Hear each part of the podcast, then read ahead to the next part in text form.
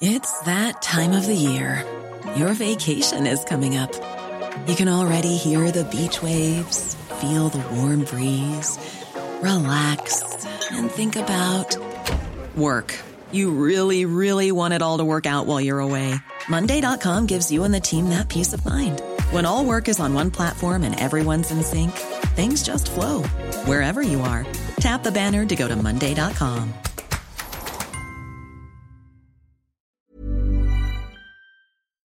Bonjour à tous et bienvenue ce matin à l'heure des pros. Dans 20 ans, dans 30 ans, lorsque la mort aura ramassé les copies, le nom de Noël Legrette disparaîtra quand celui de Zinedine Zidane brillera toujours au fronton de l'Arc de Triomphe.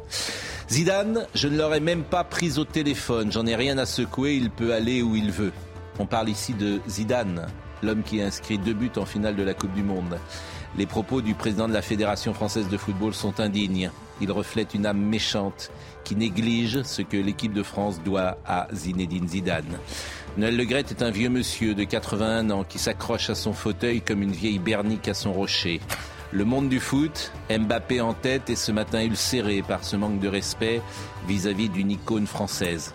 La ministre des Sports, Amélie Oudéa Castera, a demandé des excuses. Elle est bien indulgente. Noël Legrette doit partir et cette dernière saillie achève son discrédit.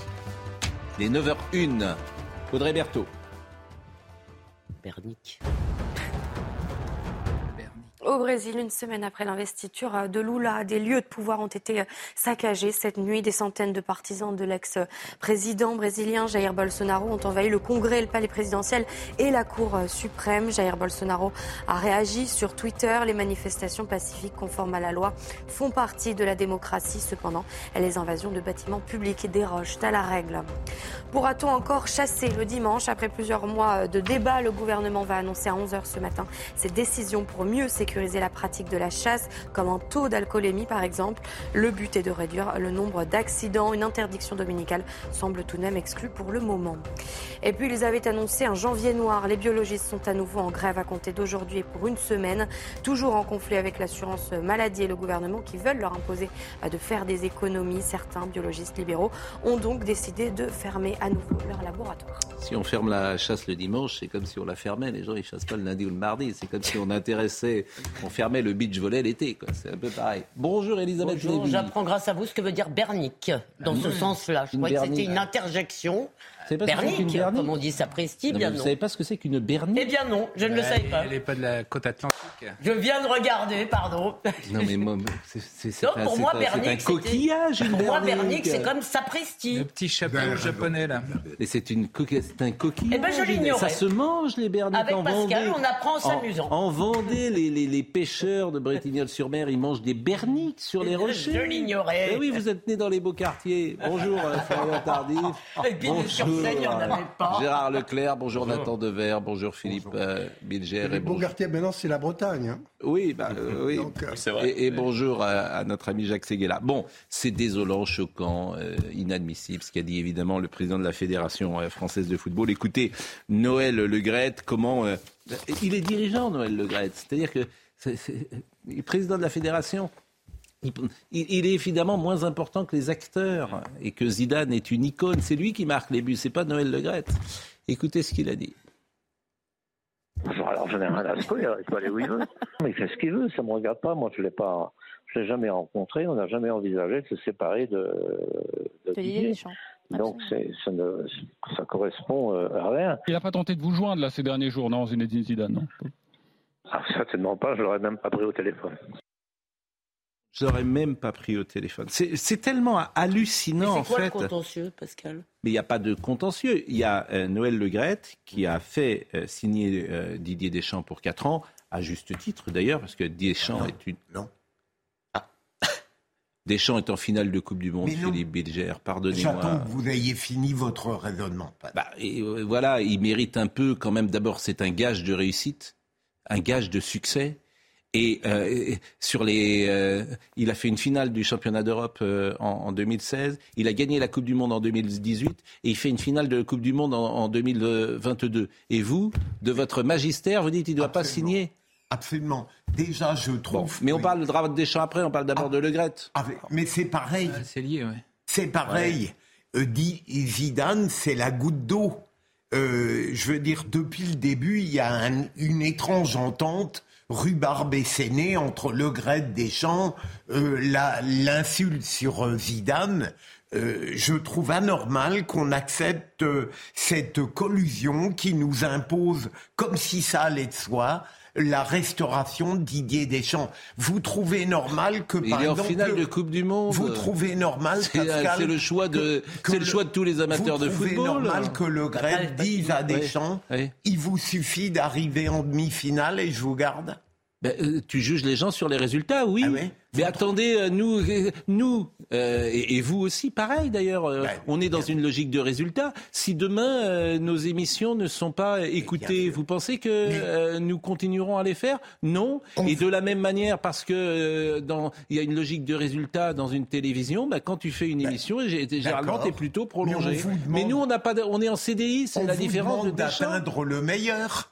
On ne va pas vous dire, par exemple, tiens, CNews, vous resterez en place si mm. vous avez euh, une moyenne tout à fait bah, discutable. si, si, on peut, bah, si, on peut dire ça. Une moyenne tout à fait. il est en finale de Coupe du Monde, enfin. Mais, je, bon, Jacques Seguela. Il y a quand même une grande règle du sport. Enfin, vous êtes. Euh, il y a une grande règle du sport. On ne change pas une équipe qui gagne. Ben, pas gagné. Bah, qui gagne à moitié. Mais si, elle a gagné. Enfin, mais, mais vous êtes. franchement, vous n'êtes pas sérieux. Mais regardez. mais vous n'êtes pas sérieux. Mais regardez à quel point, Pascal, l'attitude d'un Mbappé est très intelligente. Lui, après la place de la Concorde, il a eu, il a fait la tête et comme je le comprends, il trouvait ridicule le triomphe qu'on faisait. Mais ça n'a rien à voir avec notre sujet. Mais ça, c'est Emmanuel Macron qui a voulu qu'elle ait. Mais non, vous, vous, mais les gens. Mais enfin, alors votre on voit vraiment que le football fait perdre la passion. Cette rigueur intellectuelle qui est votre marque de fabrique. je, suis prêt à, cette, exigence. mais, quel est le rapport entre la tête de Mbappé et euh, les insultes de Noël Le sur Zidane Mais si, mais parce qu'en réalité, euh, Jacques vient de dire que c'est normal, on ne change pas une équipe oui, on ne change pas une équipe elle a perdu. Mais vous mettez, oh, mais, elle a perdu, elle a perdu en finale de Coupe du Monde. Elle a perdu. Oh. Et Noël Le Gret dit il y a quelques mois, des non, sera, pas. Euh, Deschamps, bah, Deschamps sera maintenu s'il arrive seulement.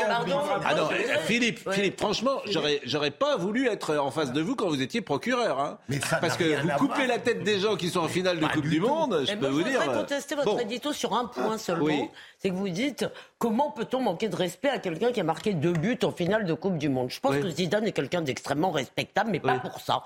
Il pourrait être parfaitement un type odieux qui a marqué deux buts, on s'en fiche. Sauf qu'il est footballeur, excusez-moi, est-ce qu'on lui demande de marquer des buts? Non, pas seulement. Pas ah seulement, vous me présentez. Non, mais Elisabeth, pas seulement. ce que je vous propose exceptionnellement, c'est de pas intervenir sur ce non, débat. je suis désolé. Parce que, je veux dire... que simplement le fait de marquer en finale des buts... Attendez, attendez, attendez. Mbappé, 40 millions... Jacques Seguela. Mbappé, 40 millions de vues oui. dans les 10 minutes euh, où il a, il a envoyé son message. ça veut dire que, et en plus, il a trouvé les mots qu'il faut. Oui. Hein, Zidane, c'est la France. Bon, Faut je, pas toucher à ça, bon, je suis d'accord. Alors, euh, voyons ce qu'a dit Mbappé, parce que Mbappé, vous savez qu'Mbappé, euh, je ne serais pas étonné qu'une fois sa carrière terminée, il fasse une carrière politique. Mais oui, c'est l'intelligence médiatique type. Ouais. Et voyez le, populaire. Oui, oui. Et voyez le tweet qu'il a fait. Je, vois son attitude vis-à-vis vis-à-vis de Zidane, euh, vis-à-vis bon voilà le respect des anciens. Zidane, c'est la France, on ne demande pas de respect à la légende comme ça. Bon, voilà, là, il, il entre quand même en conflit avec son propre président de la fédération. Bon, c'est vrai qu'entre Mbappé et Zidane, et Mbappé et Le Gret, il y a pas, j'ai envie de dire, il n'y a pas photo. Bon, Amélie Oudéa Castera, qui est la ministre des Sports, je l'ai trouvée euh, bien indulgente. Bien indulgente. Elle demande des excuses, mais en fait, ça va au-delà des excuses. Déclaration à nouveau hors sol, avec en prime cette fois un manque de respect honteux qui nous heurte tous. Euh, à une légende du foot et du sport, un président de la première fédération sportive ne devrait pas dire ça. Euh, des excuses, mais c'est un pouvoir de délégation, la Fédération française de football. Euh, elle peut le sortir. Elle peut, c'est un pouvoir de délégation. Elle peut le sortir, elle peut dire dehors. il, est quand même, il a quand même été élu, C'est un pouvoir de. Dé... si vous êtes élu, c'est à, la fédération. Et Bernard Laporte, il n'a pas été élu Ah, mais là, le problème avec la justice, c'est autre chose. Et alors Il a été élu. Je, je, ne ah oui, il a été élu de la même manière. Mais il a des bon, avec la une de l'équipe, la une de l'équipe. Je pensais que l'équipe titrerait ce matin dehors point d'exclamation. Et ils ont titré inacceptable. Inacceptable. Bon, je pensais qu'il titrait dehors, ça sera peut-être pour demain. Et euh, Jordan Bardella, qu'a-t-il dit euh, tout à l'heure? Alors, il a fait référence, je le dis pour ceux qui ne savent pas ce que c'est, le Dry January. C'est le, le, le mois de janvier où on ne boit pas. Bon, il a fait une référence, je ne sais pas s'il a eu raison ou pas, à faire ça, parce que euh, effectivement, euh, il y a parfois des rumeurs sur euh, Noël Le Grette qu'en fin de journée, parfois, je veux dire, il, n'a pas bu que de l'eau minérale. Bon, donc c'est ce qu'il a voulu dire, Jordan Bardella. Je précise, ce n'est pas moi qui le mets dans ma bouche. Je, ne me faites pas dire ce que je n'ai pas dit. écoutons Jordan Bardella. Ce sont des propos qui sont particulièrement inélégants, euh, méprisants, je trouve insultants à l'égard d'un joueur qui est une légende euh, du football, de l'histoire du football français, qui est un champion du monde et euh, je ne comprends pas ses propos. Je pense qu'elle blesse beaucoup ses propos, en tout cas blesse énormément de supporters. Et probablement que, je l'espère, ces mots ont dépassé sa, sa pensée. Il plaide la maladresse ce euh, matin, ça suffit Ou la fédération plaide la, la maladresse. Euh, le moins qu'on puisse dire, c'est que probablement le Dre January, c'est peut-être pas son, son truc. Ah, vous pensez qu'il y a peu de, de picole Bah, je je sais pas. Euh, je, je, je, ces propos sont hasardeux. Bah, il faut qu'il s'excuse et il faut peut-être qu'il envisage sa succession. Bon, il a 81 ans. Le problème des fédérations de football, c'est qu'elles sont gangrénées par euh, des, des, gens qui ont. Il a 81 ans et il veut reprendre un mandat de 4 ans à la FIFA. Vous vous rendez compte combien de temps Il, veut reprendre un mandat de 4 ans à la FIFA où il n'est jamais allé. C'est-à-dire qu'il a, il a un siège à la FIFA. C'est des élections de 4 ans. Il n'a pas fait une seule réunion en 4 ans. Et il veut se représenter. Il sera d'ailleurs battu s'il se représente par euh, le portugais. Mais ça, c'est encore autre chose. Donc ces gens, en fait, ne, si tu ne les vires pas, ben, ils restent jusqu'au bout. Oui, il y a temps qu'il avait tenu des propos inacceptables déjà il n'y a pas très longtemps au sujet du Qatar dans un, ah un, magazine de reportage où il avait en, parlant d'employés qui travaillaient dans des conditions euh, terribles, il avait dit que c'était juste des problèmes de peinture, de réchaud, etc. Avec énormément aussi de mépris et d'inhumilité. Mais la vérité, c'est qu'il est, pardonnez-moi de le dire comme ça, il n'en a plus rien à faire. Il ne connaît aucun dossier. Il ne travaille pas et les gens en ont ras-le-bol de lui à la fédération. C'est ça la, vérité. Pourquoi il élise alors? Excusez-moi. pourquoi il mais, mais, parce que vous avez un système d'élection qui fait que dans les fédérations, d'abord, euh, c'est très compliqué.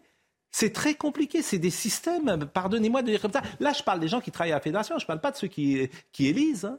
Les électeurs, c'est autre chose. C'est le président euh, du district de Loire-Atlantique, c'est le président du district de ceci, etc. Et là, bah, c'est euh, ces petits euh, copains entre amis et on donne des trucs et je te file ceci et tu voteras pour moi, etc. mais la vieillesse, ça, la, la vieillesse est un naufrage. Il est en plein naufrage. Un président ne peut pas dire ça. Il doit quitter aujourd'hui toutes ses fonctions. Il est, mais je vous assure, c'est un homme qui est tout seul, qui parle à personne, absolument à personne, et euh, qui ne connaît mais plus aucun dossier. Aucun dossier. Donc la vérité, c'est qu'il doit partir. Mais ça fait combien de temps À quel âge il est arrivé euh, à ce sport Il est euh, président de la Fédé depuis au lendemain de Nice je pense, non? Il n'était pas. qui... C'était Jean-Pierre Escalette qui avait réussi Naïsna. Mais ça a été un très bon dirigeant, hein, Noël Le Il a été à la Ligue, etc. Ça a été un bon dirigeant. Il a été à Guingamp, il a fait des choses, hein, etc. Mais il y a un moment, effectivement, voilà, tu, tu, tu mais, mais bon, c'est, ils veulent mourir en scène. Mais dans les instances sportives, quand vous en parlez ici, j'ai l'impression qu'il y a toujours comme ça ces mondes un peu opaques de je te passe la rhubarbe, tu me files le séné. Mais parce que ce sont des mondes, effectivement, avec des modes d'élection qui sont très particuliers. Et vous n'imaginez pas la cour qui peut exister autour de ces gens-là parfois. Et puis c'est ce que vous disiez euh, tout à l'heure dans votre éditorial, c'est que euh, si on compare un Mbappé hmm. qui pourrait euh, être orgueilleux, etc., qui ne l'est pas, qui est caractérisé quand même par une, une humilité, une humanité qui sont fortes, hmm. et avec quelqu'un qui n'est pas un sportif, qui, qui n'a pas de raison d'être orgueilleux et qui a un pouvoir grisant, on a l'impression que c'est lui qui fait tourner le football français. Mais parce que vous n'imaginez, il vient de passer Noël Le Grette un mois au Qatar, payé par la Fédération internationale et Gianni Infantino, je veux dire, c'est plus qu'un roi ou un prince. Euh, dans, un des hôtels les plus luxueux du monde où il n'a pas dépensé un centime. Et avec euh, voilà tout à disposition. Vous avez envie qu'il a envie de se retrouver à Guingamp sur euh, son siège tout salon en train de regarder l'inspecteur d'Eric Non, il a envie de. Qu'est-ce que vous voulez que je vous dise Il a envie de. Parce que le jour où ça s'arrête, c'est compliqué parce que comme en plus les gens l'aiment pas beaucoup, ils l'appelleront pas. Hein. Donc euh, c'est ça qui est compliqué chez ce là Donc tu t'accroches, tu t'accroches. Ce qui sera intéressant, c'est la. Comme c'est la. Tous les gens qui écoutent le football, là, je pense à des gens qui sont en train de peut-être de vous écouter, Philippe Tournon, Jean-Michel Larquet, qui connaissent par cœur le foot. Ils disent c'est exactement ça. Ce qui sera intéressant, c'est la réponse de Zidane. Peut-être qu'il n'en donnera pas. Mais il répondra pas, Zidane, parce qu'il est au-dessus de ça. C'est un élégant. C'est un élégant, Zidane. Euh. Bon, euh, on va ouvrir. Euh, sur euh, Deschamps, vous voulez pas dire un mot parce que vous nous expliquez que, ouais. je.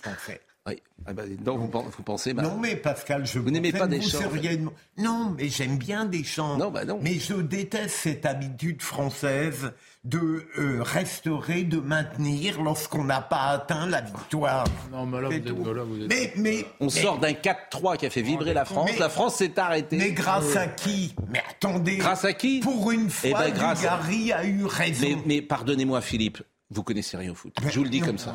Si vous ne comprenez pas que celui. quand je suis pas d'accord avec vous, je ne connais rien au Philippe, foot. l'homme le, plus, l'homme le plus important d'investir, c'est l'entraîneur. Si vous comprenez pas ça. Mais, mais, mais, je suis totalement. C'est lui. Mais, mais c'est lui qui est l'énergie, qui catalyse l'énergie. Alors évidemment, il a Mbappé. Il faut, rappeler. Mais c'est précisément parce que je suis d'accord avec ça que je soutiens ce point de vue. Il arrive, il arrive à faire. je vous adore il arrive à composer une équipe qui va jusqu'en finale, alors qu'une bonne partie des joueurs de, qui avaient gagné 4 ans auparavant n'étaient pas là. Que ce soit alors, Max, ce soit... Il a fait, incroyable. Il, a fait, il a fait ressurgir, il a fait sortir une nouvelle génération de Il faut que la bonne qui vont vous rendez compte Gérard, ce que Philippe je dis... les gagnants, gagnants. La lumière vient de Gérard Leclerc. Non, mais vous vous rendez compte L'émission qu'on est en train de vivre La lumière vient de Gérard Leclerc. Le foot entraîne une lucidité chez vous, Gérard. Gérard, on transfère la lumière, c'est le clair. On transfère Gérard. Chaque changement durant les matchs de l'équipe de France de football permettent à cette dernière de marquer un but dans, dans les prochaines minutes. C'est assez impressionnant lorsqu'on voit les, Philippe, mais évidemment, mais, allez, j'arrête. Philippe, Philippe, j'arrête. le match pose, le match pose des questions à l'entraîneur. Oui. Un match. Et il y a les bons entraîneurs qui y répondent pendant le match en faisant des changements, et il y a les mauvais entraîneurs qui voient rien. Deschamps le match lui pose des questions, il sort les gens, etc. Prosternez-vous devant notamment Deschamps. à France-Suisse. Mais, quel, mais vous êtes méchant. Mais vous, mais, vous êtes méchant. mais je vous, ne savais pas. Vous généralisez, mon cher Pascal. Deschamps on, est un génie. Point final. Allez, on passe d'autre chose. Alors, on va ouvrir une longue séquence, euh, qui n'est pas facile d'ailleurs à traiter, sur le handicap en France. Euh, à travers deux séquences qui se sont passées ce week-end. D'abord la séquence Papotin. Tous les gens qui ont vu Papotin en parlent avec des trémolos dans la voix, mais d'autres euh, sont mm. ulcérés. C'est généralement ceux qui n'ont pas vu. Euh, et puis, on parlera de Damien Abad, qui a été, entre guillemets, moqué par Philippe Cavrier hier, l'humoriste de RTL. Et on va poser une vraie bonne question de société. Est-ce qu'on peut se moquer des handicapés? Pardonnez-moi de le dire comme ça. Alors, tout d'abord, je voudrais qu'on voit la séquence Papotin. Parce que c'est vrai qu'il y avait quelque chose de. D'abord, c'est un record, c'est pour ça que j'en parle. Ce matin, c'est un record d'audience. Vraiment, ça fait 5 millions de gens sur France 2. Mmh. Oui. Et effectivement, les questions sont posées. Le président de la République euh, apparaît euh, à son avantage disons-le, dans cette émission, parce qu'il est humain, parce que... Donc c'est pour ça que c'est aussi intéressant pour l'homme de communication que vous êtes. Bien sûr. Parce que est-ce que c'est... Un merveilleux moment. Oui, mais c'est merveilleux, mais c'est pas ce qu'on lui demande. Mais si, ça fait bah, partie de ce qu'on lui demande. On lui demande d'être humain, on lui demande de parler. Oui, de parler. on lui demande de prendre aussi des décisions. Oui. On mais bon, d'être détendu. La, la, et, bah, et, et, de créer l'émotion. Pourquoi un président n'a pas le droit de créer l'émotion Mais parce que c'est vous, c'est votre fond de tendresse. Mais parce que c'est votre fond de commerce, Jacques. On a envie de plonger dedans tellement c'était bon. Mais il n'est pas publicitaire, mais, euh, mais moi, Emmanuel Macron. Bon. Mais, mais c'est plus partie de son métier. Jacques, communication. Euh, comment dire C'est votre fonds de commerce. Ça fait 40 ans que vous faites là-dessus et que vous vendez votre business là-dessus. Mais moi, ce que je demande à un président de la République, c'est pas d'être tendre. C'est à quoi je crois. C'est pas d'être tendre, je lui demande de prendre des, bonnes décisions. De Gaulle, il n'était pas tendre. Mais c'est pas incompatible. d'avoir une bonne image. On peut avoir une bonne image. C'est marrant parce que ça pose quand même d'autres questions sur la mise en scène de ces jeunes gens, ou d'ailleurs ils ne sont pas tous jeunes. Il y a, Guy Citruc qui nous regarde et il ne lui a pas échappé la, petite... Euh, euh, phrase que j'avais fait, la lumière est venue de, de Gérard Leclerc. C'était une phrase de Thierry Gilardi euh, lorsque Laurent Blanc avait marqué le but contre le Paraguay. Donc euh, c'est pour ça que j'avais dit ça. Je salue Guy Citruc et je lui souhaite bonne année. écoutez, le président Macron, il est interrogé donc par, c'est des jeunes gens qui, je ne sais pas comment les définir d'ailleurs, ces jeunes gens qui sont euh, déficients intellectuellement. Des jeunes autistes. Oui, ils sont pas tous euh, autistes d'ailleurs. Bon, et donc il y en a un qui pose une question. Euh, Manette, qui était la grand-mère hein, de Emmanuel Macron, et il lui demande est-ce que Manette te manque? Et évidemment, le président de la République est élu. Est-ce que Manette te manque? Comment tu la connais? C'est ta grand-mère. Ouais.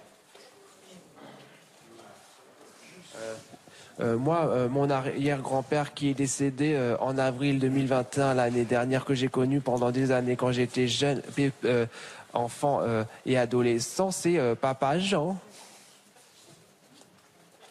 Et il est toujours avec toi? Oui, mais maintenant je le vois plus parce qu'il est mort. Et il te manque aussi Oui. Est-ce que Manette te manque? Oui. Oui, elle me manque parce qu'elle elle s'est beaucoup occupée de moi. Ah, elle s'est occupée de toi. Mhm. Quand j'étais petit, puis quand j'étais adolescent, et puis comme, euh, comme ton, ton arrière-grand-père, je pense. Je pense. Jacques. Un président a le droit d'être humain. Voilà. Euh, et il n'a pas souvent l'occasion de, le faire. Euh, et en plus, c'est aussi un exercice difficile. À tout moment, il peut trébucher. À tout moment, il aurait pu euh, mal répondre et tout le monde lui serait tombé dessus. Euh, c'est une émission fraîche. Voilà. Mm. Et en, ce qui est formidable, c'est qu'elle elle est provoquée par des gens qui sont mm. un peu diminués. Et euh, au lieu d'être diminués, ils ont fait la plus belle interview de l'année. C'est ça qui est magnifique dans cette histoire. Il y a un autre passage frappant, c'est celui de quand il parle de l'amour. Euh, on, ne spoilez pas, euh, Elisabeth. Vous avez bien compris qu'on aura plusieurs passages. Mais on va marquer une pause. On va marquer une pause, s'il vous plaît. n'ai pas compris. La discussion est animée, croyez-moi, ce matin, et euh, elle est hors, hors micro aussi connectée. on parlera tout à l'heure du rapport avec le handicap et des humoristes et de la société civile. Et j'ai demandé à Philippe Cavrivière d'être avec nous ce matin. Et je crois qu'il est... Bah, voilà. Ah. Bonjour Philippe. bah, écoutez, salut à, tous. Écoutez, c'est intéressant que vous soyez là. Si j'ose dire, d'abord, je vous écoute chaque matin. C'est bien, c'est gentil. moi, je vous regarde. Je vous remercie des mots aimables que vous dites sur CNews. Eh, eh ben, c'est pour ça que je vous réponds. Je vous vanne tellement, Pascal, que je, vous en dois une, je suis obligé. Bon. Il n'y a pas les deux plus marrants, Rioufol et Dacier. je vous remercie en tout cas, mais il y a Elisabeth Lévy qui est là, que vous connaissez, Philippe Bilger. Je ne sais pas si vous les mettez dans la catégorie marrant ou pas, mais euh, euh, bon, il y a Nathan Dever, Jacques Séguéla, il y a Gérard Leclerc euh, avec qui nous avons décidé de prendre un appartement commun, et puis et, puis il y a notre ami Florian Tardif qui est, qui est, un, qui est un jeune. Vous aimez les jeunes? Ben, je, je, connais toute l'équipe. Oui, bah. c'est un autre, un autre souffle, un autre. On fait le JT et comme vous êtes là, on va passer. Euh, comment dire euh, on, continuera tout à l'heure avec le président de la République et les papotins, mais c'est un sujet qui nous intéresse. Comme par hasard, il y a deux actualités autour du handicap qui euh, ont été présentes ce week-end. Mais Audrey Berthaud nous rappelle les titres. Une enquête pour apologie euh, du terrorisme a été euh, ouverte après la diffusion euh, d'une photo d'un maillot du club de football de Toulouse, floqué du nom de Mohamed Merah. Le Toulouse Football Club avait sur Twitter qualifié ce flocage d'abject et honteux. Le 19 mars 2012, Mohamed Merah avait tué par balle trois enfants et un enseignant juif dans un collège à Toulouse. Le procès en appel du Mediator s'ouvre aujourd'hui, mis sur le marché comme antidiabétique, puis comme coupe-fin. Le Mediator a causé la mort de centaines de personnes. Première instance, les laboratoires à Servier et leur ancien numéro 2 ont été reconnus coupables de tromperie aggravée et d'homicide et blessures involontaires. Et puis Danone a signé en justice par des ONG pour pollution au plastique. Plusieurs ONG demandent que la multinationale soit condamnée à planifier une trajectoire de déplastification. Selon elle, Danone figure parmi les dix plus gros pollueurs plastiques au monde, derrière Coca-Cola ou encore Nestlé. Bon, Philippe Cavrivière est donc avec nous euh, ce matin parce qu'il est euh, l'objet d'une polémique, disons-le. Peut-on se moquer des handicapés? Euh, Je vais vous faire écouter ce que vous avez dit sur Damien Abad, que chacun connaît, qui souffre de, de handicap, qui est homme politique, aujourd'hui un peu en retrait. Et voilà ce que vous avez dit. C'était jeudi ou vendredi dernier d'ailleurs, Philippe?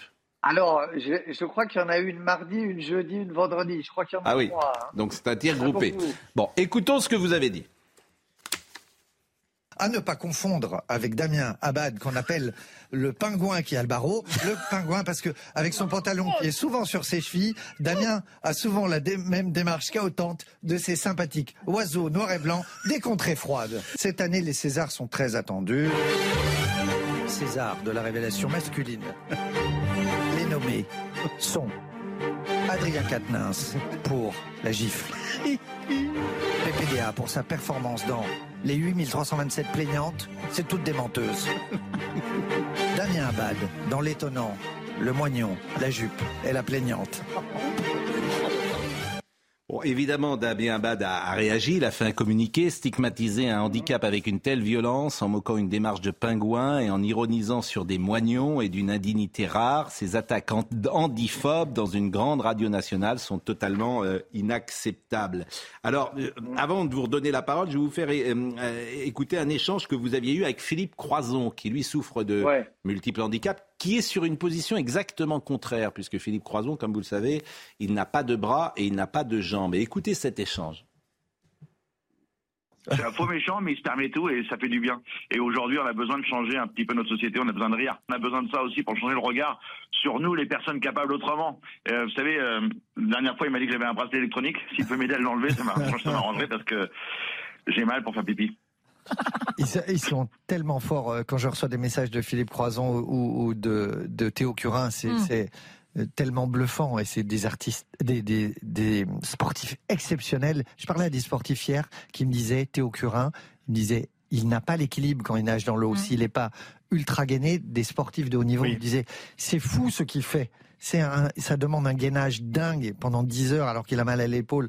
Et puis il y a en plus cette politesse d'avoir de l'humour. Souvent, les gens qui vivent des drames ont cette distance, cette résilience qui, qui est indispensable pour, pour, pour vivre et survivre et être heureux. Ils l'ont et ils sont admirables euh, à plein de niveaux, sportivement, euh, moralement, intellectuellement. Et j'ai fait il y a au mois de décembre, au début, des vannes sur les myopathes. Et j'ai terminé par une anecdote personnelle. Et j'ai reçu, mais derrière, mm. tellement de messages mm. De parents qui, alors que les vannes allaient loin, qui m'ont dit merci d'avoir ri. Euh, j'ai 40 ans, j'ai une mucoviscidose, ça va bien, machin, ou j'ai perdu, ou machin. Il y avait tous les cas de figure, mais les gens disaient tous merci, vous en avez parlé. Il n'y a pas plus excluant que de ne pas parler du handicap ou de la différence. Alors la maison RTL à laquelle j'appartiens euh, a produit un communiqué. Si Damien euh, Abad s'est senti particulièrement touché par la chronique de Philippe Cavrivière, nous sommes sincèrement désolés. Philippe Cavrivière est un humoriste dont l'humour doit être pris au second degré. C'est vrai que vous êtes un peu un ovni, Philippe, dans le monde des euh, comment dire des, humoristes, parce que quelqu'un d'autre que vous dirait la même chose, ce serait pas pareil. Est-ce votre talent personnel? Est-ce votre bienveillance? Je ne sais pas, mais j'ai le sentiment qu'on vous pardonne tout. Euh, à juste titre, peut-être, hein, euh, ou pas. Mais il y a quelque chose chez vous que n'ont pas les autres, parce qu'il n'y a pas de, on voit bien qu'il n'y a pas de méchanceté, qu'il y, a, quelque chose euh, que, que les autres n'ont pas. Cela dit, est-ce que vous vous dites, je veux dire, euh, la vie de Damien Abad, euh, elle est compliquée, convenons-en. Euh, personne n'a jamais été dans, la peau de Damien Abad. Il n'y a que lui qui sait précisément comment il, réagit. Et si moi j'étais Damien Abad, eh bien peut-être que ça m'aurait tout simplement peiné. Mais, mais pourquoi, avec, avec Théo Curin, avec Philippe Croison, le handicap disparaît? Hmm. Parce que ce sont des personnalités inspirantes pour tout le monde tous les valides de France se disent je suis incapable de faire ce que fait Philippe Croison ou Théo Curin. Donc c'est des sources d'inspiration. Avec Damien Abad, on entend autre chose. Le, l'homme politique a même disparu derrière les affaires. Et pourquoi j'ai la dent dure? C'est parce que il y a des, des soupçons de violence faites aux femmes répétées. Donc j'ai la dent plus dure. Et peut-on rire du handicap? Oui, j'ai dit des horreurs devant Théo Curin qui s'est marré euh, et, spontanément, Théo, j'ai dit, vous avez perdu quatre membres, c'est deux de plus que les Beatles. Il revenait d'une course de 9 heures euh, à Santa Fe dans, dans, une rivière avec des piranhas. C'est un, mec extraordinaire. Je me suis demandé, mais tu as le droit? Je me pose la question que vous vous posez ce matin. Est-ce que tu as le droit de, faire ces vannes? Et puis, quand la vanne est drôle, on y va et, on, on, crée un lien avec la personne. Nicolas Bedos citait dans une émission son papa qui disait l'humour est une langue étrangère. Pour certains, faudrait des sous-titres mais je crois que tout est dit. On fera pas mieux. Nathan Dever veut vous poser une question. Oui, bonjour. j'avais une question à vous poser. C'est que dans le, communiqué, en effet, de RTL, il y a cette phrase, moi, qui m'a interpellé, qui est quand même extraordinaire. Euh, vous êtes un humoriste dont l'humour doit être pris au second degré. Ce qui s'appelle un humoriste. Exactement. Oui, à devoir préciser une phrase comme ça, c'est quand même extraordinaire. si vous pouviez ne pas me mettre en difficulté avec RTL. c'est pas, eux que je critique. C'est l'époque qui, qui, qui fait le communiqué. d'écrire une phrase comme ça. C'est que euh, c'est normal qu'ils doivent se défendre. Mais bon, et, donc la question que je voulais vous poser, c'est que j'ai l'impression, moi, je trouve que vous faites un métier qui est non seulement courageux, mais salutaire. Parce que être humoriste, c'est en fait décider que face au tragique de l'existence, au lieu de pleurer, on rit. Mais c'est pas pour se réjouir du tragique, c'est pas pour être méchant, c'est au contraire pour expurger ce qu'il y a de tragique. J'ai l'impression qu'aujourd'hui, dans votre métier, il y a une sorte de dilemme où soit vous êtes condamné à faire des blagues sur la météo ou sur des sujets qui sont pas, euh, disons, subversifs et qui sont totalement innocents, soit vous prenez des risques énormes. Parce que quand vous faites une, blague aujourd'hui, vous pouvez pas savoir si la personne va dire oh, c'est scandaleux, vous êtes un criminel. Parce qu'effectivement, euh, on est dans une époque où il ne faut pas offenser. Réponse de Philippe Cabrivière. Alors, moi et mes camarades auteurs, on a choisi, c'est-à-dire qu'on a on fait le pari de l'intelligence. Je, parle aux auditeurs euh, ou aux téléspectateurs de quelle époque comme si je parlais à mes amis. Et quand on parle à ses amis, on va très très loin dans les vannes. Euh, j'ai fait la semaine dernière une vanne sur Linda de Souza. Je me prends je me reprends une, fatwa portugaise, une, une comme on dit, et derrière, au milieu, j'ai un ami portugais qui m'envoie un message de Joao, le fils de Linda de Souza, qui dit on ne peut, je l'écoute tous les jours, on ne peut pas euh, douter une seconde de son humanité et euh, il m'a fait rire, quel talent me fait rire dans ces moments-là. Et je salue euh, avec beaucoup de respect Joao. Mm. Et, vraiment, vous voyez, c'est toujours les autres personnes qui se chopent. Oui, mais il y a des, y a des domaines, il y a des domaines. Je pense pas qu'on puisse rire de la Shoah, euh, Philippe Cavrivière. Bah, je ne pense pas que. je pense pas qu'on puisse rire, par exemple, de non plus des de, de, de, comment dire de Marc Dutroux. Je pense pas qu'on puisse rire de ça. Mais vous vous trompez justement, à mon avis. La Shoah, par exemple, c'est un bon exemple parce que précisément, il y a beaucoup de blagues juives sur la Shoah. Hmm. Je me demandais si vous faisiez, par exemple, si vous osiez, mais ça pour d'autres raisons, faire des blagues sur les musulmans. Et à mon avis, hmm. l'intégration d'un groupe, hmm. et notamment d'un groupe minoritaire à la cité, il se marque là-dessus. C'est-à-dire, est-ce qu'on a le droit de se moquer de vous?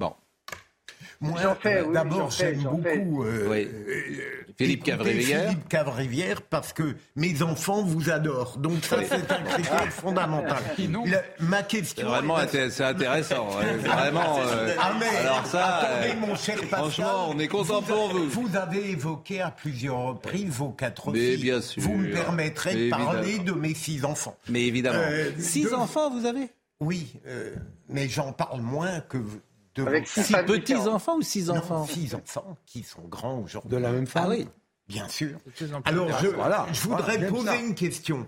Euh, vous avez évoqué les gens qui ont tellement d'esprit et de résistance qu'en mm. réalité, ils rient de ce que vous dites. Mm. Est-ce que vous ne croyez pas qu'il peut y avoir un problème à partir du moment où on se moque, même avec brio, mm. de ce dont on n'est pas responsable? Et je peux très court, Philippe, très court. Damien Abad, hmm. qui euh, se sent blessé parce que on se moque d'une certaine manière de ce qu'il n'a pas créé de ce qui ne dépend pas. Il a, il a répondu à la question, c'est parce qu'il considère qu'il y a de la violence. Il, vous a répondu à cette question. Exactement, j'ai la, la dent dure parce que voilà. c'est autre chose qu'on voit euh, de, de, chez, chez, ce monsieur maintenant c'est pas, encore une fois. C'est ce qu'il a répondu. Euh, dernière chose, Jacques Seguela. Il n'y a pas que lui. Hein. Oui, bon. Jacques Seguela, et après, euh, on va revenir euh, à Emmanuel Macron. juste d'un mot, nul n'a le droit de se moquer d'un handicapé, sauf un humoriste, et surtout un humoriste euh, qui va, qui pousse hmm. plus loin la balle que les autres. Vous disiez le contraire tout à l'heure avant de rentrer dans l'émission. Hein. mais si, genre, je, mais vous, vous rigolez, mais je prends mes amis à témoin. Vous, vous disiez le contraire. Mais vous avez dit non. Mais, vous, euh, mais, on n'a pas Vous avez dit on n'a pas le bon. Mais, bon, Philippe. Mais c'est comme menteur, c'est pas possible. Bon, mais je vous aime. Je remercie Philippe Cavrivière. Demain sur le Continuez à être drôle. Bon, Philippe, je vous remercie. Et euh, je vous en prie, Pascal. Bon, et puis bon. Euh, voilà. Euh, euh, soyez gentils avec ces news, hein. Allez, oui. Bon, soyez gentils. Qui aime bien châtie bien. Salut, ah, bon, bah alors ça Salut va. à tous. Ça va. Bon, revenons, parce que c'est une séquence étonnante, parce qu'il y a deux actualités handicap, je le disais tout à l'heure, mais comme Philippe était prêt, on a, comment dire, on est parti avec lui. deuxième séquence du papotin. Tous les gens qu'on regarde, là, moi, j'ai pas revu, hein, je l'avais pas vu, mais je recevais des messages. Par exemple, Eliott Deval m'a envoyé un message, Marine Lançon également, disant c'est tout à fait étonnant. Bon, et parfois, ça a agacé. En fait, ça a agacé ceux qui n'aiment pas Emmanuel Macron. Voilà. Qui ont dit. à faire ça. Oui, mais qui ont dit c'est de la com, c'est horrible, je ne demande pas ça, ça, ça les a agacés fortement. Alors, deuxième question sur l'argent qui est posée mhm. par euh, quelqu'un, par, par, par un jeune homme. Emmanuel Macron, tu as beaucoup de pognon Alors pour tout te dire, j'en avais plus avant de faire président. Ah bah c'est une bonne nouvelle alors, si vous avez beaucoup d'argent. Non, alors maintenant j'en ai beaucoup moins. Qu'est-ce que vous avez euh, beaucoup, vous avez beaucoup d'amis? Beaucoup alors, des amis, je, des attends, je réponds déjà à ta première question, Grégoire. Oui. Ben en fait, ça dépend. C'est toujours si tu regardes par rapport à la moyenne, oui. Oui. Après, par rapport aux gens qui décident ou qui ont des responsabilités en entreprise, non. Ouais. Bon, ça, c'est un peu plus euh, classique, peut-être. Euh, troisième euh, question, est-ce qu'il a peur? Quelle est ta plus grande peur en tant que président? Je pense que ça reste toujours, tu vois, les, les attaques terroristes, que qu'on ait des compatriotes qui se fassent attaquer et de ne pas pouvoir les, les protéger comme je voudrais. Quelle est ta plus grande peur en tant qu'Emmanuel? Euh, la disparition de mes proches. Hmm. C'est intéressant. On, titre Emmanuel Macron sans filtre. Point d'interrogation. Hmm. Oui, c'est sans filtre. Tout simplement parce que les questions n'ont pas de filtre. C'est-à-dire que les questions qui sont euh, en général posées par le président de la République sont hmm. des questions de journalistes. Et le journaliste pose sa question avec un but précis, c'est-à-dire qu'il a besoin euh, d'une réponse plutôt orientée de la part du, président de la République pour un papier, pour euh, parce que sa rédaction lui a demandé euh, un angle précis, c'est-à-dire qu'il souhaite obtenir une réponse précise de la part du, président de la République. Là, c'est une question sans fil. C'est-à-dire que, Emmanuel, que... tu as peur? Non, mais moi, je, je pense que la com s'est dépassée, Jacques. Je pense qu'aujourd'hui, plus personne n'est dupe que le président soit sympa, tendre, gentil, c'est pas le problème. Je pense qu'il n'y a personne qui votera pour lui après cette émission en plus. Ceux qui l'aiment continuent de l'aimer, ceux qui ne l'aiment pas, bon. Mais donc pourquoi faire ça? Pour d'abord, je, pense pour se, pour se libérer du poids de, la communication traditionnelle, mmh. et euh, deuxièmement parce qu'il doit en avoir marre que euh, les gens euh, qui ne l'aiment pas lui tapent dessus tout le temps et pas toujours euh, avec raison. Et donc c'est une façon de, réagir. voilà, c'est tout. C'est jamais, jamais, que 20 minutes de télévision dans, dans, dans, dans, 10 ans de communication. Mais pourquoi le fait-il Pascal Pour une raison simple. C'est que d'abord Emmanuel Macron euh, n'est pas un tribun. Et il sait que l'exercice auquel il se livre là, c'est là où il est à son meilleur, de mon mmh. point de vue. Alors les questions peuvent apparaître trop intime, euh, euh, et notamment il y en a d'autres, mais je ne dis rien, qui sont encore plus intéressantes, mais il sait qu'il est doué là-dedans. Hmm. Donc il le fait, il, le fait, pour, ça. Oui, mais justement dans les émissions qui ont été faites exprès pour ça, avec des journalistes, et là je rebondis mm. sur ce que vous disiez, euh, il y a des journalistes qui lui disent vous allez prendre l'armure, on va vous poser des questions mm. personnelles. Mm. Et c'est vrai, c'est pour ça que je suis un peu partagé moi, parce que c'est vrai que là, il est parfaitement naturel. Je crois que sur TF1, il y avait une émission, c'était Guindé, alors qu'il était supposé euh, s'exposer. Ce qui me gêne un peu, mais j'arrête pas à me faire une religion. Mm. C'est est-ce qu'il n'y a pas une mise en scène de ces jeunes gens, de, euh, pas de pas d'Emmanuel Macron ça, ça Florian me corrigera peut-être si je me trompe, mais euh, je, je, pense qu'il y a chez les communicants d'Emmanuel Macron ou chez Emmanuel Macron une, une volonté peut-être d'imiter euh, la communication de Mitterrand. C'est-à-dire de refaire entre, guillemets le coup que Mitterrand avait fait en allant chez Mourouzi. Mmh. C'est-à-dire de passer d'une. C'est exactement la même chose. Emmanuel Macron, quand même, en 2017, ah il disait je suis un président jupitérien. Hein. Mmh. Donc je ne suis pas un être humain, je suis un dieu, je suis, euh, je n'ai pas à descendre. Et là, on le voit de temps en temps, mais c'est de manière à chaque fois très royale, accepter de s'humaniser dans le cadre d'une émission précise. Non, il y a. Gérard, et après je vais vous faire une confidence. Parce Juste en deux mots, je pense qu'il sait euh, et avec raison que sur ce genre d'exercice, mm. comme ça a été dit, il est bon. C'est vrai qu'il est bon, on l'a vu dans le du grand débat, etc. Il est très bon. Mm. Et deuxièmement, c'est une cette opération, si je puis dire, avait déjà été faite avec les précédents présidents, notamment avec Nicolas Sarkozy. et je pense que c'est une. La séquence Papotin, ça avait été fait avec, Nicolas, Sarkozy. D'ailleurs, c'est assez intéressant puisque Nicolas Sarkozy, lorsqu'on lui demande qui êtes-vous, il répond Nicolas. Nicolas, mari de Carla Bruni. Il n'est plus président de la République et c'est intéressant. Ah oui, mais il était plus président quand il a fait la séquence. Je crois. Ah bah oui, mais ça n'a rien à voir.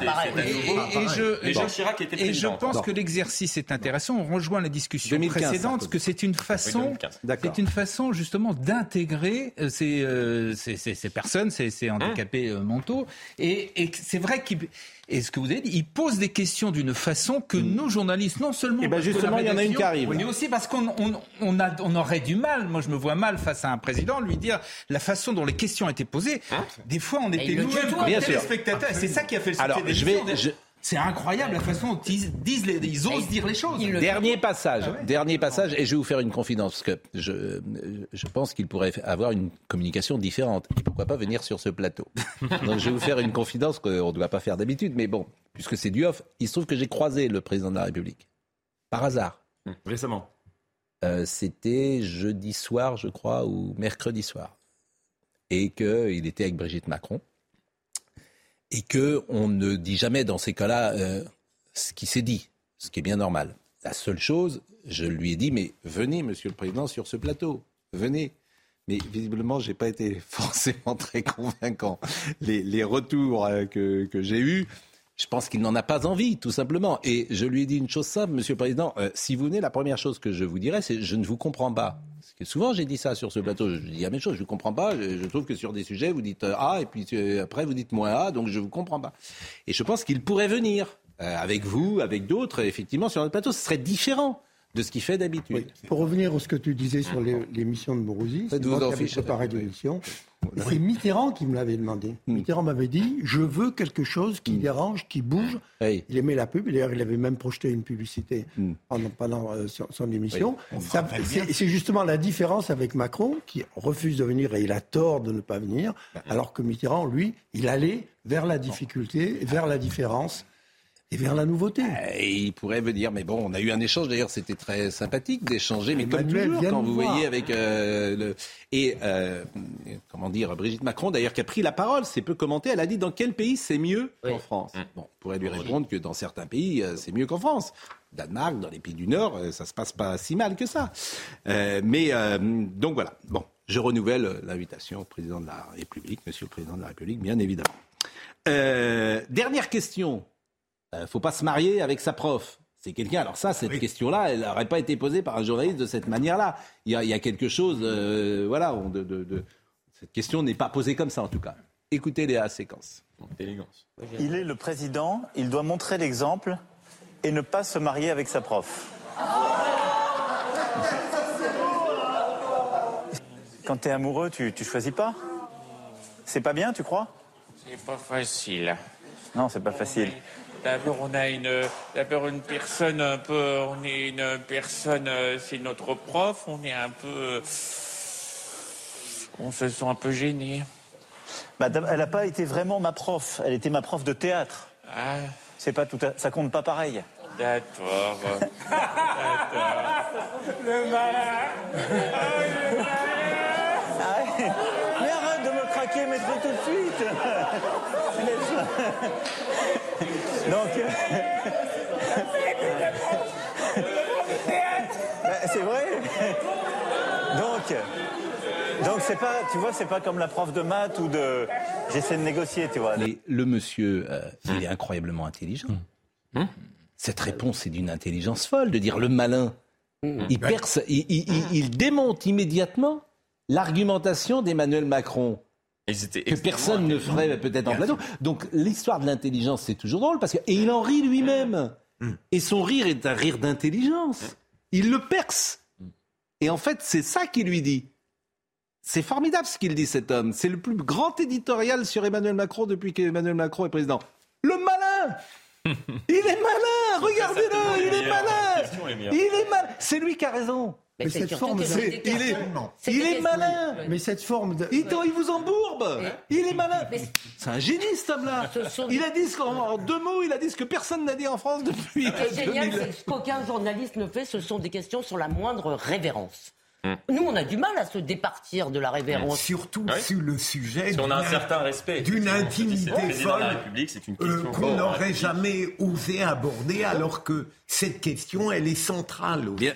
Mais c'est ah, central. Euh, absolument. Qu'est-ce qui est central Qu'il ait épousé euh, Brigitte Macron Absolument. Ce sont des questions bah que beaucoup de Français se posent. Et pourquoi c'est central mais parce qu'il bah, est important de connaître les ressorts mm. intimes d'un homme qu'on admire intellectuellement, mais dont on. Et quand vous étiez procureur, vous fallait que l'avocat sache si vous aviez euh, épousé votre femme ou pas. Vous, mais vous oubliez C'est vrai pour tous les métiers. Vous ne pouvez pas à la fois me reprocher ma vanité ah et en même temps me comparer au président de la République. Il faut choisir un jour. Hein. Non, mais c'est intéressant puisque effectivement, la question de doit-on connaître ceux qui nous gouvernent? Et euh, pour pour être dans la confidence un peu comme vous, euh, j'ai eu euh, l'occasion de, de, partir avec le président de la République aux États-Unis et avec plusieurs autres journalistes, on s'est posé la question. on suit régulièrement le, le chef de l'État. C'est vrai qu'on ne le connaît pas. C'est-à-dire qu'on lui pose des questions sur tout un, tas de sujets et on ne le connaît pas. Et ensuite, j'ai eu l'occasion de, de, de m'entretenir seul avec Brigitte Macron et je lui ai fait euh, ce, ce, même aveu. C'est-à-dire que, in fine, on ne connaît pas Emmanuel Macron. On ne sait pas qui il est. C'est-à-dire qu'on ne pose jamais des questions. On commence à euh, connaître. c'est un homme qui, est, qui, est, seul. Non, on pense. Voilà, il y a Brigitte Macron et c'est. Mais on ne connaît pas non plus Pascal Pro. Non, mais on ne connaît pas les personnes. Non, mais je suis plus, franchement, je suis plus, je suis plus, je suis plus facile mais non, on ne connaît pas les personnes. Pardon, mais. Non, mais, c'est intéressant. Emmanuel Macron, c'est simple. Euh, je veux dire, tout son itinéraire il n'y a pas beaucoup d'amis quand il est jeune, il n'y a pas beaucoup de liens avec les autres, il est plus intelligent que les autres. Il y a Brigitte Macron et puis basta. Voilà. Euh, oh, non mais c'est son euh, voilà. Je pense qu'effectivement quand tu es président de la République, de toute façon t'as pas d'amis, bien évidemment. Après tu as des gens que tu peux estimer, des gens que tu peux. Mais son lien le plus fort, voilà. Alors qu'il y a des gens qui s'entourent de plein de gens. Pardon, il y a quand même un aspect que vous bon, oubliez. Vous avez beaucoup parlé. on va marquer une pause. On, on va marquer une pause. On marque une pause. À tout de suite. Est 10h, Audrey Berthaud. Noël Legrette s'en est euh, violemment pris à Zinedine Zidane hier. Interrogé sur d'éventuels contacts avec la légende des Bleus, le président de la Fédération française de football a déclaré Zinedine Zidane, je ne l'aurais même pas pris au téléphone. Des déclarations qui n'ont pas manqué de faire réagir Kylian Mbappé sur Twitter. Il écrit Zidane, c'est la France, on manque pas de respect à la légende comme ça. Dans le Val d'Oise, 90% des soignants des urgences de l'hôpital de Pontoise ont déposé des arrêts maladie. Ils alertent sur la dégradation de leurs conditions de travail, demandent des effectifs supplémentaires de jour comme de nuit, ainsi que l'activation immédiate du plan blanc pour libérer des lits. Et puis la polémique autour euh, des révélations du prince Harry se poursuit. Il a fait la promotion de son livre Le suppléant hier soir à la télévision. Harry a donné deux interviews, une sur la chaîne britannique ETV, une autre sur la chaîne américaine CBS. Il assure que ses mémoires sont nécessaires et qu'il n'a aucune intention euh, de blesser la famille royale britannique. On a reçu plusieurs fois Florian Bachelier euh, sur ce plateau. Il vient de tweeter une pensée pensée particulière en ce 8 janvier pour le président de la République François Mitterrand et pour cette époque où la gauche se tenait droit. travaillait et défendait la République. C'est vrai que ça fait 27 ans, c'est incroyable. D'ailleurs, une génération est passée. Il est mort le 8 janvier 1996, François Mitterrand. Ça fait 27 ans. Chacun sait sans doute où il était. Vous étiez à France 2, j'imagine, ce matin-là. C'est Daniel Bilalian qui l'annonce, je crois. Ouais, mais moi, je vais aux vœux à l'Élysée, parce que c'était le jour des vœux à la presse. Et sur le, en ah. arrivant dans la cour de l'Élysée, on nous dit, bah non, il n'y aura pas de vœux, parce que le président Mitterrand vient de mourir. Et, euh, Chirac qui faisait ses vœux à la presse ce jour-là. Et avenue Frédéric Leplay, euh, pendant des jours, il y avait euh, des fleurs. Euh, c'était un moment important de la vie des Français. Mais c'était peut-être plus la personnalité du président Mitterrand que sa politique. Il nous manque. Oh non, non, non. Oui, il nous manque. Non, non. Oui, Vous pouvez redire. Non, non, on, peut faire, on peut le faire jusqu'à 10h30. Hein. Il nous manque. Non, non, non, non, non, non. Il nous manque. Non, non. Je peux encore dire un mot sur le papotin ou pas du tout? Dernier mot sur le papotin, mais je voudrais qu'on parle des retraites. Ah bon Mais allez-y. Alors, il faut il y a le niveau politique pour Emmanuel Macron. Vous, vous le critiquez sur un certain plan. Non, mais tout à l'heure, euh, de manière tout à fait pertinente. Moi, que vous disiez déjà. Deuxième élément, on l'a déjà interrogé sur des sujets non politiques, c'est déjà arrivé, mais ce qu'il y a de formidable dans le papotin, c'est encore plus profond, plus intime, et d'ailleurs, la meilleure preuve, et je termine là-dessus, c'est qu'il est parfois mal à l'aise quand il a à répondre à des questions tellement intimes. Bah, il réfléchit, c'est pas facile, et donc c'est aussi pour ça que c'est une émission formidable. D'ailleurs, euh, j'en connais d'autres. Ah, Et non, mais ça n'a rien à voir. Mais... Vous l'attendiez de ma part. Je ne demande pas, c'est pas ce que je demande au président de la République. C'est ça que je veux vous ah faire mais comprendre. Bien compris. C'est-à-dire qu'on parle ce matin du papotin, alors qu'on euh, devrait parler de ce qu'il fait pour la France. Donc on est dans un monde de com, et j'en ai ras-le-bol. Voilà, ça vous va Ras-le-bol de la com. Ils ne font plus que de la com. Mais la plénitude, la plénitude, ça existe. Ils ne font on plus. peut faire le papotin et agir en même temps. Oui, mais ils ne font plus que de la com. C'est la dernière chose qu'ils peuvent faire, soigner leur propre image. Eh bien, moi, c'est pas ça que je demande à un homme euh, de, l'action publique. C'est tout. Mais il y a une demande. essentiellement. Pardon, mais. Essentiellement. Allez, on avance, on avance, on avance. Non, euh, Elisabeth. Non, non, non, non, non, non. Soyez gentil, soyez gentil. La retraite. Michael Dos Santos, c'est la semaine euh, clé. 64 ans, visiblement, et à la retraite. Alors, comme les gens de, plus de 50 ans déjà ne travaillent pas, donc pendant 14 ans, ils vont être au chômage, ils vont être en retraite. Ça va être pratique. Sauf surprise de dernière minute, le gouvernement a tranché. L'âge légal de départ à la retraite devrait être fixé à 64 ans avec un recul de 3 mois par an. Ce report devrait être accompagné d'une accélération de la durée de la cotisation pour arriver avant 2035 à 43 ans pour une retraite à taux plein. Autres hypothèses privilégiées, la fin des régimes spéciaux pour les agents de la RATP, d'EDF ou encore de la Banque de France la prise en compte des trimestres effectués dans le cadre du cumul emploi-retraite, mais aussi un minimum de 1200 euros pour les retraités et les nouveaux entrants. Toutes ces mesures sont loin de satisfaire les syndicats. Tous défendent à l'unanimité une hausse des cotisations patronales et promettent d'ores et déjà des manifestations massives dans les rues. Présenté demain par Elisabeth Borne, le texte sera ensuite examiné le 23 janvier en Conseil des ministres avant d'être présenté à l'Assemblée nationale. Bon, Florian Tardif, d'abord je vous fais un petit pari, il ne se passera rien parce qu'il ne se passe plus rien en France. Ça a passé comme une lettre à la poste. D'ailleurs, il n'y a plus de lettre à la poste, euh, puisqu'il n'y a plus de timbre non plus. Il n'y a plus de facteur, il n'y a plus de lettre à la poste, il n'y a plus de... il n'y a plus rien. Bon, mais, mais ça va passer alors. Mais je peux me tromper. Mais euh, comme souvent, ça arrive quoi, de temps en temps. Mais je suis convaincu que ça va passer, mais comme ça. Ah, Sans contestation euh, d'ampleur dans le pays? Peut-être aussi parce que euh, nous sommes dans une ère post-Covid et qu'effectivement il y a. Euh, non, mais je, le pense. Lorsque l'on voit ce qui s'est passé. écoutez, les gilets jaunes, il y avait personne, il y avait personne. Ça ah oui, effectivement. Non, mais je, je, suis d'accord, mais je pense qu'il y a un contexte aussi euh, dans, notre pays et pas que dans notre pays où effectivement on renonce maintenant. C'est-à-dire que c'est une sorte de résignation. C'est-à-dire que effectivement. Non, mais c'est une question de bon sens, l'histoire de 64 ans. Aussi, tout le monde se dit bon. Je, ne suis pas, persuadé même que les. Je vais vous dire, je suis même pas. Je pense que les gens. Je parle pas des métiers. Alors en plus, qu'est-ce qui va se passer? C'est que tu vas avoir des sur la pénibilité tellement hein? euh, d'exceptions à juste titre d'ailleurs. Sur les, carrières longue durée. Voilà, sur... la pénibilité, parce que tu fais pas travailler une femme de ménage jusqu'à 64 ans. Hein tu fais pas, pas travailler un carreleur jusqu'à 64 ans. Voilà, il faut être, euh, il y a des, les métiers durs physiquement, tu les fais pas travailler tard. Donc il y aura tellement d'amendements. Mais les sondages disent comme Souvent, c'est Edouard Louis qui dit souvent la politique est, est, posée comme des sujets d'esthétique. Quelle On discute de ce qui est beau ou qui de dit ce ça Édouard Louis. Quelle référence Édouard Louis. Édouard Louis. Ah oui, je on en est Édouard Louis. Terminé.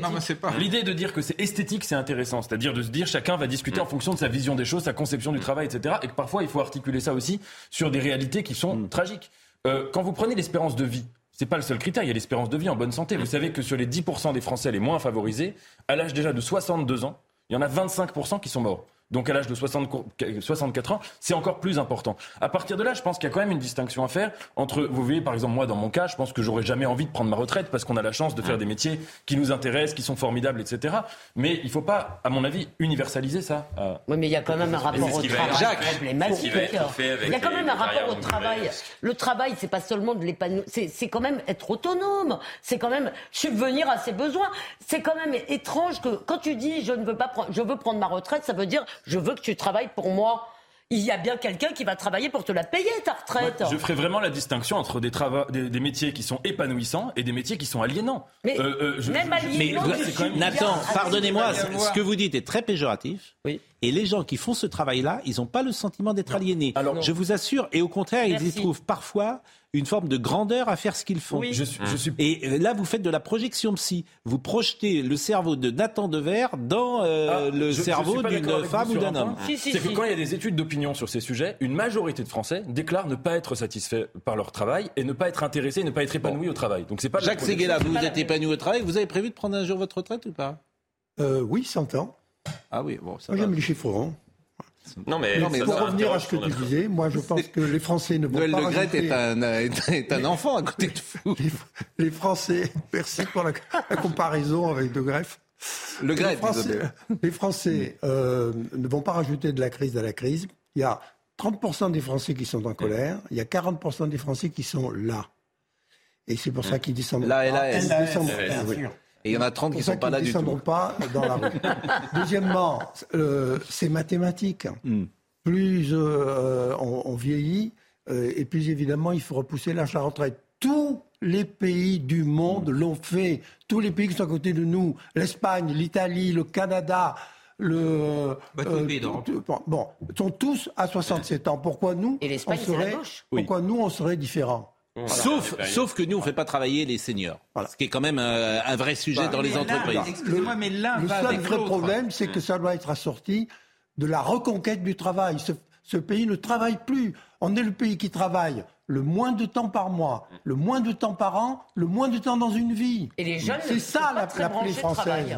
Bon, c'est intéressant parce qu'il y a quelqu'un qui me dit, euh, Monique qui me dit, euh, il me reproche d'avoir dit tout à l'heure euh, sur le papotin, ils ne font plus que de la com. Ce bonimenteur ne se rend même pas compte, ce bonimenteur c'est moi, hein, euh, ne se rend même plus compte que les premiers bénéficiaires du papotin sont ces personnes qui entourent, qui semblent heureux de poser tes questions au PR et c'est l'essentiel. Bon, il a pas tort, mais c'est pas obligé d'être filmé.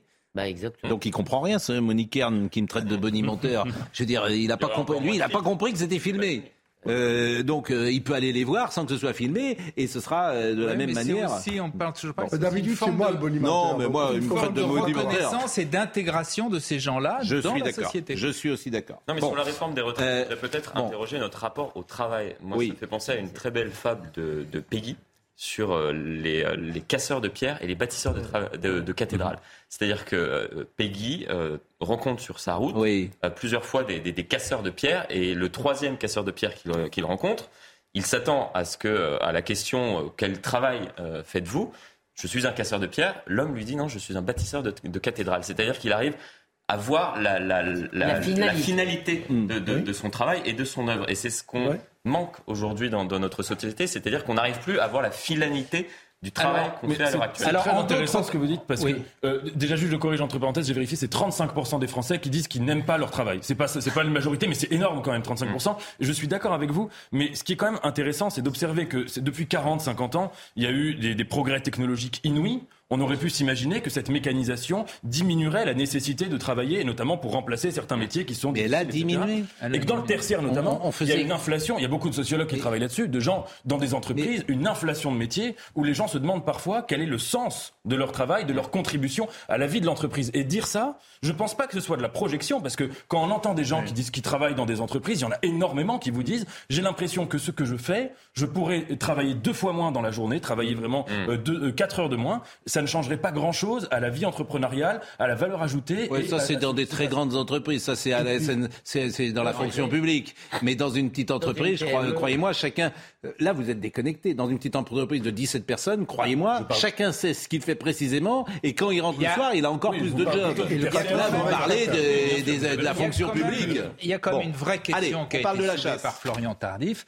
C'est que comment se fait-il que la France est quasiment le seul pays où les gens sont à ce point accrochés à, partir le plus vite possible du travail et donc dès 60 ans. Ça n'existe nulle part mais, Mais, vous êtes sérieux quoi? Mais Oui, je suis mais moi, vous voulez que je vous donne la réponse? Oui. Il y a quelqu'un qui s'appelle François Mitterrand en 80 qui a été élu, qui a changé la France avec son ministre du temps, du temps libre, qui a insufflé à la société française.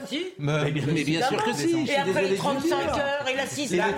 C'est-à-dire que vous venez de vous réveiller avec les conséquences de la politique de gauche que vous avez soutenue pendant 50 ans. Et vous dites, ah ben les gens n'aiment pas le travail. Ça fait 50 ans qu'on le Le RSA, par exemple, et le RMI, c'est une catastrophe. Mais c'est pas une invention française, excusez-moi, des filets de, sécurité. Des, c'est marrant que tu veux pas parler de la France. Mais, moi, je parle de la France. La preuve, c'est que je parle de la France. Je dis qu'il y a, il y a un rapport, mais je suis pas sûr que ce soit. C'est 80, bah, c'est 80 qui a changé la France.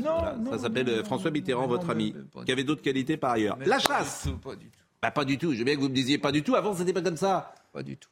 Nous, on a été élevés. Mais pardonnez-moi. pas comme ça, vous mais, je, mais bah, cher Gérard, je me souviens, le goût de l'effort était au cœur de l'éducation des enfants, via la sélection, via la hiérarchie et de ça. Aujourd'hui, tu donnes le bac à tout le monde sans rien foutre. Pardonne-moi. Mais c'est vrai ce que je dis ou pas Est-ce que ce que je dis est vrai c'est, je pense que c'est toujours pareil. C'est mais, mais, simple. Mais, pour, pour franchement, pour ne pas avoir le bac aujourd'hui, faut le faire exprès. Quand moi je passais le bac, il y avait 50% des gens qui l'avaient. C'était très dur de l'avoir. Quoi, c'était dur. C'était un effort. Aujourd'hui, tout le monde va, il va en sifflotant, tu sais que tu oui, l'auras. fais rien. Donc le signe que tu donnes, c'est que ça sert à rien de travailler. Ah. Euh, c'est vrai ou pas ce que je dis Non, mais à côté de ça, des jeunes ne veulent pas travailler, tout Gérard. tout le monde, tout le monde reconnaît que la France est un des pays où la productivité. Mais vous voulez pas répondre à ma question Si je réponds parce quand que les jeunes ne veulent pas et, et le seul domaine qui échappe à ça, le seul domaine qui échappe à ça, je vous le dis sans arrêt, c'est le sport. Là, tu as Mbappé et tu la hiérarchie qui se met en place. C'est un peu autre chose. Ben, la productivité des salariés français est excellente tout le, tout le monde vous le dit. On bah oui, mais donc, ça veut dire que c'est pas, c'est pas vrai, c'est pas un refus La C'est que les gens sont pas heureux au travail. Il y a un autre domaine, c'est la cuisine. La gastronomie, ah qui est comme le sport où il y a en effet exactement l'excellence, la hiérarchie, la sélection, etc. Ça, ça vous ennuie. ça vous ennuie. Qu'est-ce que vous voulez que je vous dise?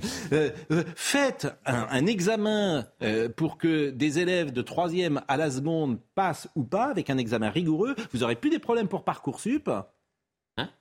Et, ça sera, ça s'appelle la sélection. Tout le monde n'est pas capable de, suivre des études. On fait quoi des autres Mais demandez à un chef d'entreprise ah, quand des jeunes arrivent. Mais, les autres, tu les orientes vers plein d'autres choses.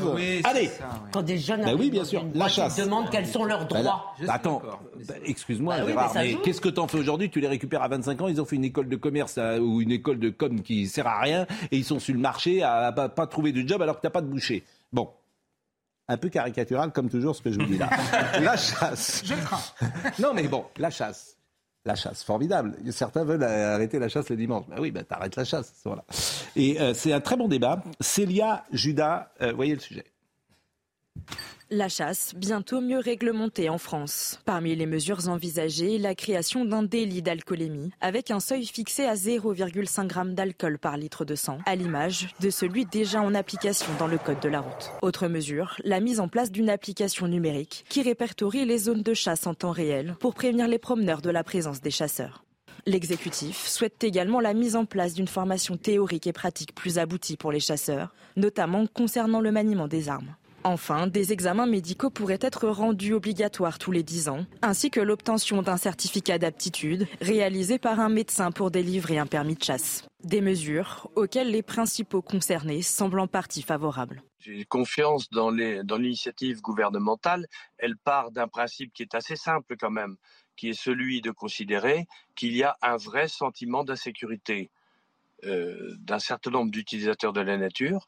Donc, il faut être capable d'aborder l'ensemble du sujet sur la cohabitation. Mais l'instauration d'une journée sans chasse, quant à elle, n'a pas fait consensus et ne semble plus être à l'ordre du jour. Alors même que selon un sondage IFOP réalisé en décembre 2022, 78% des Français y sont favorables.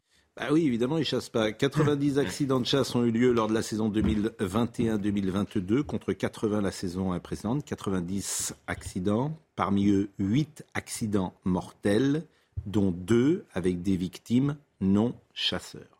Alors c'est toujours la même chose. Est-ce que ces 8 morts, ça c'est une vraie question de société encore, doivent faire euh, qu'on arrête, pourquoi pas la chasse? Bah, interdisez la bagnole alors. Il y a en dehors de, en dehors de l'absurdité de l'interdiction le dimanche, d'ailleurs elle est récusée, je trouve que pour une fois le gouvernement a une attitude qui peut être louée. Il aurait pu aller vers une interdiction euh, grotesque et on reproche tellement à ce pouvoir d'interdire tout ce qu'il ne peut pas empêcher. C'est, il y a plutôt un progrès dans l'aménagement qu'il cherche à opérer avec des mesures, alcoolémie, euh, euh, l'appli. Moi, je trouve que ça va Je ne crois pas que l'alcoolémie soit un problème des chasseurs. Je crois que c'est de la com là encore. Ah, non, non, non, bien sûr. ah non, mais il y a des, il y a des chasseurs. Et vous allez envoyer des, vous allez envoyer des, des gendarmes le dimanche dans les forêts pour voir si les gens. Non, mais à chaque fois, à chaque fois, s'il y a des mesures pertinentes, si vous doutez de leur fiabilité, on n'arrivera nulle part. Hein. Non, mais l'alcoolémie, c'est tout de même pas une mauvaise idée. Il y a des chasseurs qui boivent trop. Non, mais est-ce que c'est ça qui est à l'origine des accidents Moi, ah j'ai jamais vu d'études nous disant ça. Ce qu'il y a avec la chasse, c'est qu'il faut le dire, la chasse, c'est quand même un héritage du monde d'avant. Et c'est pour ça qu'on y est. En tous les cas, moi, je suis attaché, je, suis pas, je ne chasse pas, mais je suis attaché à ce que ça continue. Et je pense que c'est pour ça qu'il y a une haine des médias pour la chasse, vous écoutez un certain nombre de radios, mais c'est les ploucs, les beaufs, les alcoolos, euh, des gens qui prennent plaisir à tuer. C'est un droit révolutionnaire. Non, mais c'est vrai, elle n'a pas tort, 80, des Français. Gérard et après Jacques. Bon, moi je trouve en gros que les, mesures qui sont annoncées sont effectivement plutôt bonnes et elles vont de, me paraissent de bon sens. Qu'on demande à un chasseur euh, les, mêmes règles par rapport à l'alcoolémie qu'à quelqu'un qui, tient un volant, ça me paraît la, moindre des choses. Bon, euh, sur le, ceux qui sont pour l'interdiction du dimanche ont des arguments.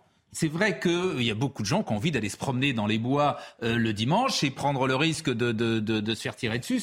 Il y a quand même un problème, faut pas raconter d'histoire. Cela dit, euh, je, là je vous rejoins, c'est-à-dire que je pense que la chasse c'est une tradition, qu'il y a beaucoup de gens, notamment la chasse populaire se fait justement le dimanche. C'est vrai que les cadres peuvent aller chasser dans des chasses privées en semaine, les, les, les, les, gens, du, les gens du peuple ne peuvent pas. Donc, euh, les cadres qui bossent pas donc. Quoi Les cadres qui bossent pas. Il y en a un certain nombre qui peuvent s'arranger, vous savez très bien comme moi d'ailleurs, ça existe. Paris, mais c'est moins le cas. C'est-à-dire qu'ils soient, quand ils sont pas à Roland Garros l'après-midi, ils sont à la chasse. Il y en a qui vont, oui, effectivement, il y a des. Mais non, mais vous avez raison. Vous avez évidemment raison. Donc euh, voilà, et donc les gens, euh, les, les, je vais pas dire les petites gens. Mais interdire la chasse le dimanche. Les gens qui sont des salariés, qui euh, et qui aiment la chasse, je vois mal leur interdire de chasser. Il y a quand même 80% des Français qui sont contre. Et oui, mais ils ont bah oui, mais ça veut rien dire. Ils sont aussi mais, contre la je pense qu'il faut contre la corrida. Mais, je pense qu'il faut passer outre parce que ah. c'est une tradition qu'il faut la garder. Moi, j'ai chassé quand j'étais très jeune. et ah quand je me suis rendu compte que chasser était quand même tuer un animal, j'ai arrêté. je pense d'ailleurs que peu à peu, la les nombres de chasseurs diminueront. peu à peu, le nombre de chasseurs diminueront parce que l'écologie fera son métier. Oh, je suis en train de tuer un animal. Je savais pas. Voilà, voilà. Et vous chassiez quoi? Vous chassiez quoi? Ah, Moi, je chassais le perdreau. Le euh, perdreau? Oui, à Perpignan, on chasse le perdreau. Ah bon? Oui. Ce que vient de dire Jacques est intéressant. Mais tout, que, très intéressant. Aujourd'hui, notre rapport vous à êtes un perdreau de l'année. voilà. Notre rapport à l'animal change. Mm. et on peut se demander si euh, on a besoin de légiférer là-dessus ou si les choses vont se faire toutes seules, euh, de manière progressive, et, si c'est vraiment utile de vouloir marquer une rupture par la loi ou s'il faut mm. juste attendre l'évolution des mentalités. Ah, vous êtes super, vous. Et puis comme ça, on n'aura pas de viande non plus. L'évolution des mentalités, Il y a une autre utilité de la chasse, excusez-moi, c'est que par rapport, par exemple, aux sangliers, si vous ne les chassez pas, ils se multiplient d'une façon incroyable, ce qui, finit, ce qui pose d'autres problèmes notamment pour la C'est un Gérard Leclerc. Une régulation qui, qui, qui un Gérard Leclerc plein de bon sens que nous avons ce matin. Mais parce que Gérard, Leclerc, qui a vient du rallie le, le, comment dire, le camp de, de, de, oh, conservateurs. il est lauréat du mérite agricole. Et la chasse. Exactement. Gérard Leclerc qui aura le droit de revenir en troisième semaine, puisque vraiment, euh, qualité, vous êtes meilleur sur ces sujets-là que. Là, vous m'inquiétez. Non, mais non. terroir. Bon, terroir. Le terroir, le, terroir caisse surtout. Oh. Euh, oh, elle est très bonne. Thibaut Marcheteau va nous présenter un sujet euh, qui est tout à fait étonnant. Mais quand, je, quand nous passons ces informations, on se dit, mais est-ce que finalement le plus simple, ce ne serait pas d'en parler? Nous, nous donnons une publicité parfois à des événements, je ne suis pas sûr qu'on devrait le faire. Simplement, il faudrait tous se mettre d'accord pour ne pas en parler. Vous avez vu ce, ce, maillot de Toulouse avec euh, le nom de Mohamed Merah? Mais quelle horreur. Oui, quelle horreur. Mais on, en parle. Donc, euh, je, franchement, je ne suis pas sûr que ce soit une bonne chose. Mais voyons quand même le sujet. Euh, ensuite, nous entamerons le débat. C'est samedi dernier que la photo est apparue sur Twitter. Un maillot du Toulouse Football Club, floqué du nom du terroriste qui a tué sept personnes en mars 2012, provoquant une vive réaction sur les réseaux sociaux. Le club toulousain a également réagi. Une photo d'un maillot du TFC au flocage abject et honteux circule sur Twitter. Le TFC s'insurge de ce contenu, l'a signalé dès qu'il en a pris connaissance et affirme que le dit maillot n'a pas été traité par les équipes des boutiques officielles du club. La communauté juive touchée par cet attentat en 2012 où Mohamed Merah avait fait plusieurs morts, dont des enfants, à proximité d'une école de confession juive, s'indigne. Évidemment, euh, ça rappelle des plaies euh, qui sont encore largement ouvertes. Euh, c'est une image qui est terrible et surtout finalement qui pose des questions. évidemment, c'est un acte, on a vu le communiqué du club de Toulouse, qui est a priori un acte isolé, mais pour autant qui vient dire quelque chose, à mon avis, euh, de la banalisation euh, de cet acte terroriste euh, qui a eu lieu dans la société française en général. Une enquête pour apologie du terrorisme a été ouverte ce dimanche par le parquet de Toulouse. je signale que c'est un délit puni de 7 ans d'emprisonnement. Hein. Donc le monsieur qui porte le maillot, quand je parle parfois de changement de logiciel, ça, je lui fais une peine de prison, mais maximum. Maximum, je suis désolé de vous le dire. Maximum. Je peux dire quelque chose là-dessus? Juste un mot pour vous dire que euh, Noël Le a, vient de réagir et a produit manifestement un communiqué, me dit Marine Lançon, où il s'excuse. Je ne sais pas si ce sera suffisant. Hein. Noël Le reconnaît des propos maladroits concernant Zidane et lui présente ses excuses. Bon, voilà, c'est euh, le communiqué. Euh, Philippe Bilger et après Elisabeth Lévy. Moi, je trouve que. Qu'est-ce que ça veut dire? Euh, provocation, indécence. Ça découle d'une origine unique, la bêtise.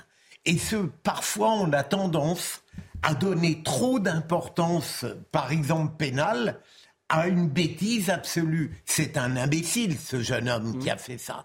Je ne crois pas que judiciariser serait euh, intelligent dans la mesure où on donnerait à cet acte absurde une portée qu'il n'a pas mais moi, là où je ne suis pas d'accord avec vous, Philippe, c'est qu'en réalité, vous vous rappelez, Madame euh, Ibn Zlatem, la, mère d'un des soldats assassinés, elle est allée dans des cités à Toulouse. Et c'était pas seulement un gamin avec un maillot. Mera, dans ces cités, était un héros. Je vous rappelle que Mera a mis son arme sur la tête d'une petite fille parce qu'elle était juive et qu'il a tiré. Donc, ces gens savent ce qu'ils font. Et je pense qu'il faut quand même aussi, même si c'est très minoritaire, ça n'est pas juste un gars. Si c'était un gars, je serais d'accord avec Pascal. On dirait, bah, il faut peut-être pas en parler. Mais c'est pas juste un gars. S'il se met sur les réseaux sociaux, c'est parce qu'il a des partisans. Je rappelle que Mohamed Mara, euh, Mohamed Mera avait tué par balle trois enfants et un juif dans le collège lycée Ozar. Euh, à, Ozar à Torah.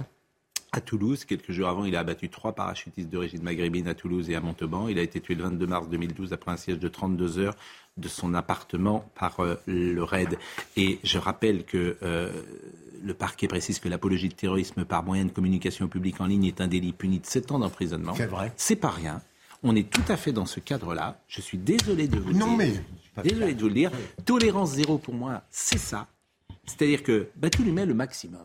Voilà. Et crois-moi, ça fera réfléchir. C'est ça. Mais même vous, ça vous choque au fond, ça. Je vois ah, bien, parce que vous n'êtes plus habitué. Au fond, vous dites, oui, c'est pas grave, c'est un imbécile et ça. Oui, mais c'est ça, tolérance zéro. Mais je, suis désolé de vous le dire. Mais vous pensez qu'il ne faut pas en parler? Non, ça c'est autre chose. c'est autre chose. Ça c'est autre chose parce qu'effectivement, pourquoi la perversité, c'est que tu donnes à des gens l'envie de faire la même chose. D'une part, et puis oui, parce que moi je suis d'accord, je suis d'accord avec toi. C'est le silence. Il faudrait que ce soit poubelle. Bah, c'est le ah, Pas poubelle, mais que la, la, la, que la justice, voilà, qu'il ait la peine maximum. Finalement, comme tu le dis, on fait la com de ce que. De mais c'est le déni. Alors on ne veut pas savoir ce qui se passe dans notre pays.